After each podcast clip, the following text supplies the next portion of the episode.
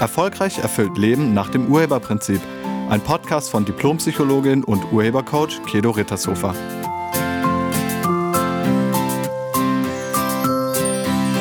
Hallo, herzlich willkommen und schön, dass du da bist. Ich nehme dich an als meine Frau, als meinen Mann.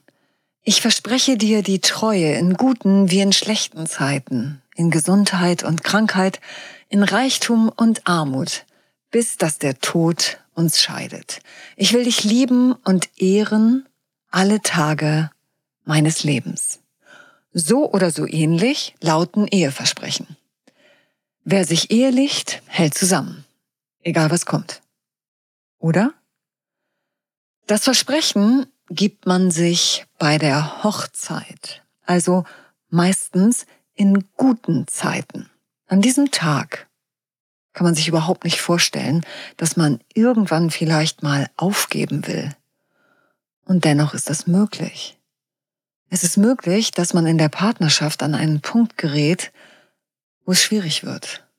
Vielleicht durch Krankheit, Jobverlust, Geldmangel, unerfüllter Kinderwunsch oder gar der Verlust eines Kindes. Und was ist, wenn die schlechten Zeiten keine Aussicht auf Besserung zeigen, wenn es also schlecht bleibt. Meistens geht man ja davon aus, dass es wieder besser wird. Aber was ist, wenn man weiß, dass es nie wieder besser wird, sondern sogar vielleicht noch schlimmer? Vor einiger Zeit sprach ich mit einer Frau, nennen wir sie Christine. Christine ist 67 Jahre alt.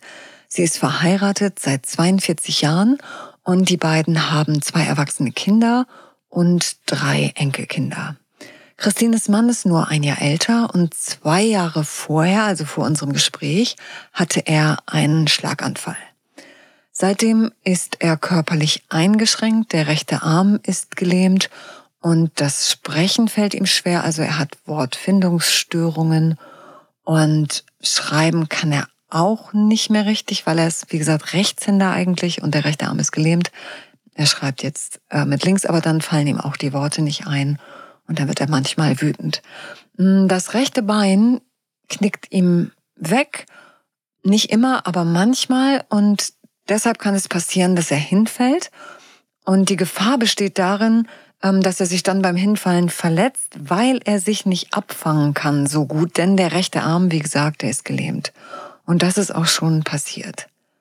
Ein Rollstuhl will er nicht, und für eine Gehhilfe bräuchte er beide Arme, also das geht nicht.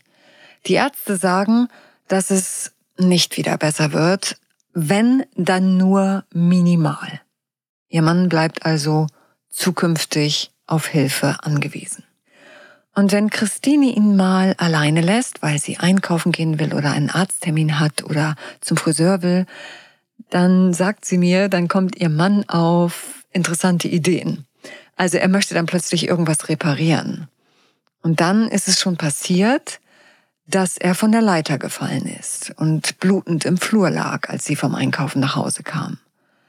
Sie fühlt sich deshalb ans Haus gefesselt und traut sich einfach nicht mehr alleine, ihn alleine zu lassen, beziehungsweise aus dem Haus zu gehen, wenn er da ist. Einfach weil sie nicht will, dass ihm irgendwas passiert. Und sie sagte mir, wir hatten uns den Ruhestand so schön ausgemalt. Wir wollten reisen, wir wollten Radfahren, wir wollten Golf spielen und das alles geht jetzt nicht mehr. Stattdessen fahre ich ihn zwei bis dreimal die Woche zur Krankengymnastik oder zum Ergotherapeuten oder zum Arzt. Und in der Zeit mache ich dann notwendigste Besorgungen. Aber meistens will er auch, dass ich mit reinkomme, weil er sich dann sicherer fühlt. Christine ist an ihrer Belastungsgrenze angekommen.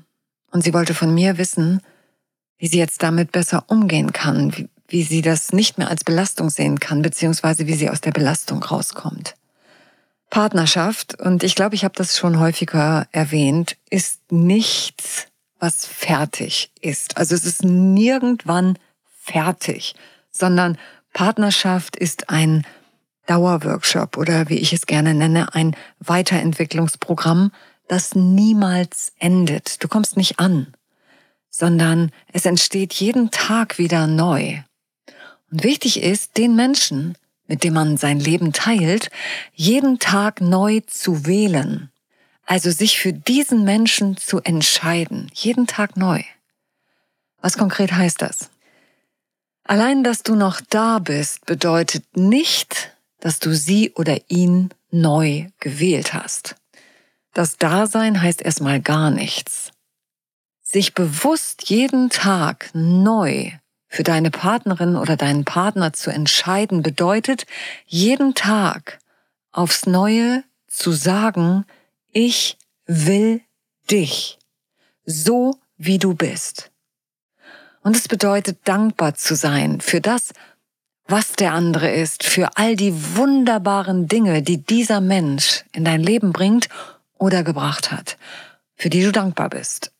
Vielleicht das Lächeln, die Schönheit, die Stärke, die Sensibilität, den Witz, die unterschiedlichen Sichtweisen, die Andersartigkeit, den Mut oder das Mitgefühl, die Freundschaft und so vieles mehr. Einfach wahrnehmen, was an diesem Menschen so wertvoll ist. Und wenn man das nicht bewusst macht, konzentriert man sich irgendwann nur noch auf die Dinge, die man beim anderen negativ bewertet. Wenn du dich innerlich nicht mehr bewusst für deinen Partner oder deine Partnerin entscheidest, bist du auf dem Weg raus. Denn wenn du dich nicht für den anderen entscheidest, dann entscheidest du dich gegen ihn. Es entsteht eine Lücke zwischen euch. Ich lade dich ein, dich in diesem Moment, also jetzt, bewusst für deinen Partner oder deine Partnerin zu entscheiden. Frage dich, warum du dich heute für ihn oder sie entscheidest. Und wenn dir nicht sofort etwas einfällt, dann tauche tiefer, also grabe tiefer. Es kann auch sein, dass du ganz tief in dir weißt, dass dieser eine Mensch dein Mensch ist, also dein Seelengefährte, deine Seelengefährtin. Wenn du heute keine Antwort auf diese Frage findest, dann schaue morgen nochmal hin. Vielleicht fällt dir morgen was ein. Vielleicht ist heute ein Tag, an dem du dich wenig verbunden fühlst. Solche Tage haben wir alle mal. Wenn allerdings viele Tage vergehen, an denen du keine Antwort auf diese Frage findest und ihr beide immer unglücklicher miteinander werdet, ist es vielleicht an der Zeit, getrennte Wege zu gehen. Den anderen Menschen neu zu wählen, beziehungsweise sich für ihn oder sie zu entscheiden, ist nichts anderes als Zustimmung. Ich stimme dir zu. Ich nehme dich so an, wie du bist. Also wie du jetzt bist. Ich stimme der veränderten Situation zu. Wenn du einem Umstand oder einer Situation nicht zustimmst, leistest du Widerstand dagegen. Unterschwellig denkst du dann die ganze Zeit, dass du das nicht willst. Auf Dauerschleife. Ich will das nicht, ich will das nicht, ich will das nicht, ich will das nicht, ich will das nicht. Und das ist das, was so unfassbar anstrengend ist. Dieser Widerstand ist das, was anstrengend ist. Zustimmung heißt, so wie es ist, so ist es. Das ist mein Ergebnis. Und ich lade dich ein, dir dazu auch nochmal den Podcast mit der Nummer 32 anzuhören. Da geht es um Zustimmung. Vom Urheberstandpunkt aus betrachtet, wenn es dein Ergebnis ist, dann hast du auch etwas damit zu tun. Du bist der Urheber oder wie andere das nennen, der Schöpfer oder der Erschaffer deines Lebens mit allem, was darin passiert. Wenn du zustimmst, heißt das, dass du es wählst. Du wählst ganz bewusst das, was ist. Und das bedeutet nicht, dass du es gut findest, keine Bewertung reinbringen. Du wählst es und damit begibst du dich aus dem Opferstandpunkt heraus. Dann bleibst du kein Opfer der Situation mehr. Ich möchte dazu gerne nochmal Nelson Mandela erwähnen. Mandela war Freiheitskämpfer und er saß 27 Jahre im Gefängnis unter zum Teil wirklich unmenschlichen Haftbedingungen. Und er hat es geschafft, das durchzustehen und er hat es geschafft, nach all den Jahren nicht als verbitterter, von Hass erfüllter Mann zu enden, sondern sogar nach seiner Entlassung wurde er zum Anführer einer politischen Bewegung, die seinen Gegnern verzeihen kann. Also das war ihm wichtig, eine Bewegung zu schaffen, die nicht auf Hass gründet. Einem Mann, der mit Liebe und Güte gegen Unterdrückung und soziale Ungerechtigkeit gekämpft hat. Das wurde er. Und das konnte er, weil er der Situation zugestimmt hat. Er hat der Gefangenschaft zugestimmt. Er hat der Gefangenschaft und dem Gefängnis zugestimmt. Die Situation sozusagen gewählt. Dadurch war er kein Opfer mehr in dieser Situation. Solange wir uns als Opfer der Umstände sehen, werden wir leiden und es wird jeden Tag schwerer. Wir denken dann, dass wir keine Wahl haben. Aber du hast die Wahl.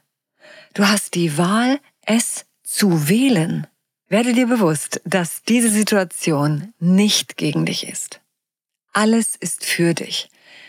Diese Situation taucht in deiner Realität auf, weil du sie selbst auch erschaffen hast.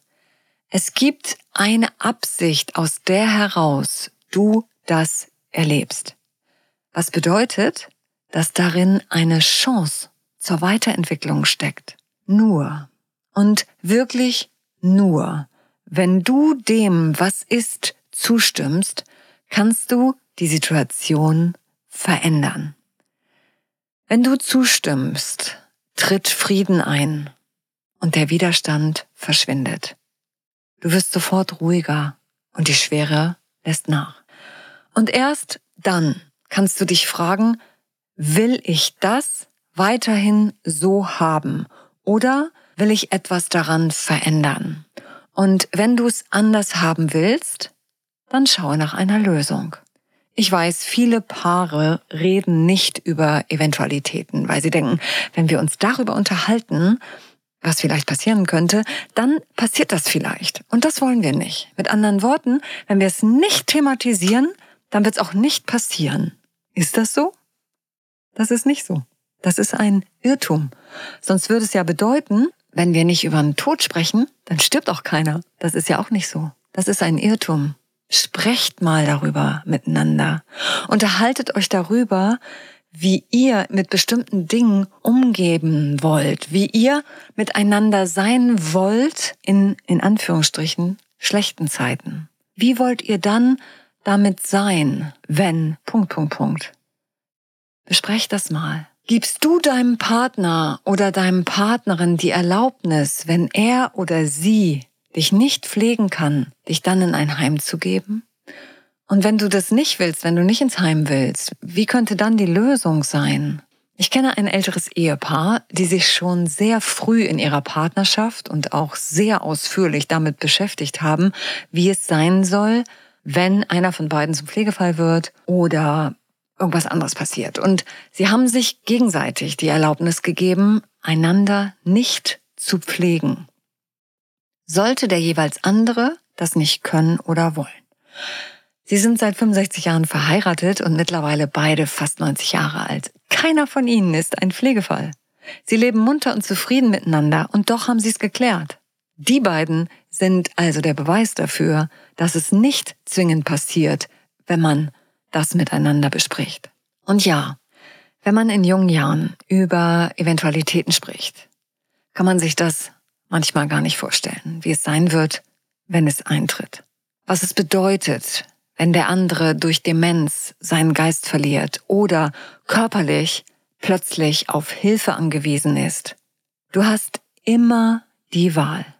Und wenn du dich wirklich jeden Tag bewusst entscheidest, bleibst du handlungsfähig. Wenn der andere dir erlaubt, dass es okay ist zu gehen, er oder sie dich sozusagen freigibt, führt genau das oft dazu, dass wir bleiben. Ich habe dazu auch ein Beispiel. Ich hatte das Privileg vor einigen Jahren, ein sehr beeindruckendes Ehepaar kennenzulernen. Ähm, ich lernte sie im Urlaub kennen und ähm, die Frau war querschnittsgelähmt, also ab Hals. Das heißt, sie konnte die Arme noch bewegen, aber die Finger nicht mehr. Und sie saß im Rollstuhl. Und die beiden waren so glücklich zusammen. Also es war so interessant, die zu sehen. Und ich habe mich dann mit ihnen unterhalten. Und die haben mir ihre Geschichte erzählt. Als sie sich kennenlernten und heirateten, waren sie beide noch kerngesund. Also sie waren, sie saß nicht im Rollstuhl, sie hatte gerade ihr Studium fertig, er hatte sein Studium fertig. Und ein paar Jahre nach der Hochzeit hatte die Frau dann einen schweren Verkehrsunfall und kam in die Klinik. Und ihr Mann erfuhr erst durch die Polizei von dem Unfall und fuhr dann sofort in die Klinik. Sie war vom Hals an gelähmt und das blieb auch so.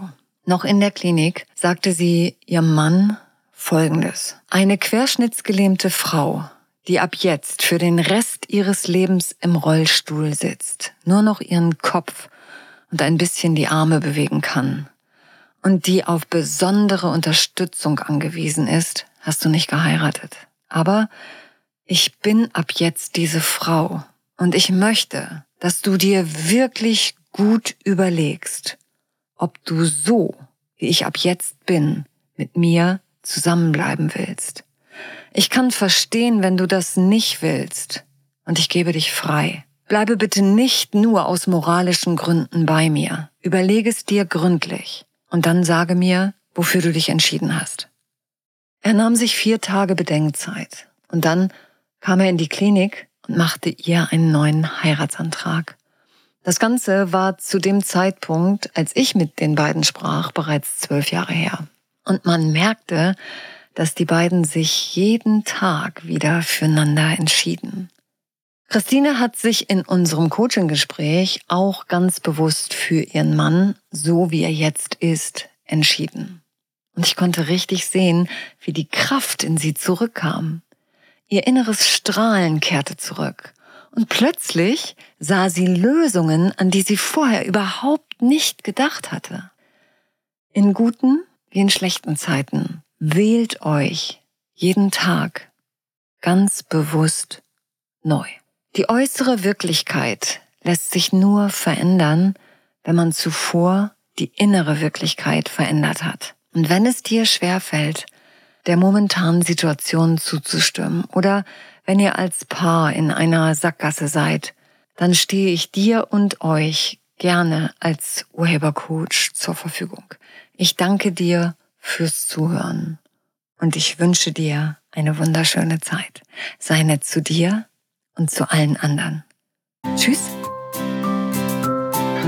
Sie hörten einen Podcast von und mit Diplompsychologin und Urhebercoach Kedo Rittershofer. Wenn Sie mehr über die Angebote von Kedo erfahren wollen, schauen Sie im Internet unter www.urheber-prinzip.de. Vielen Dank und auf Wiederhören.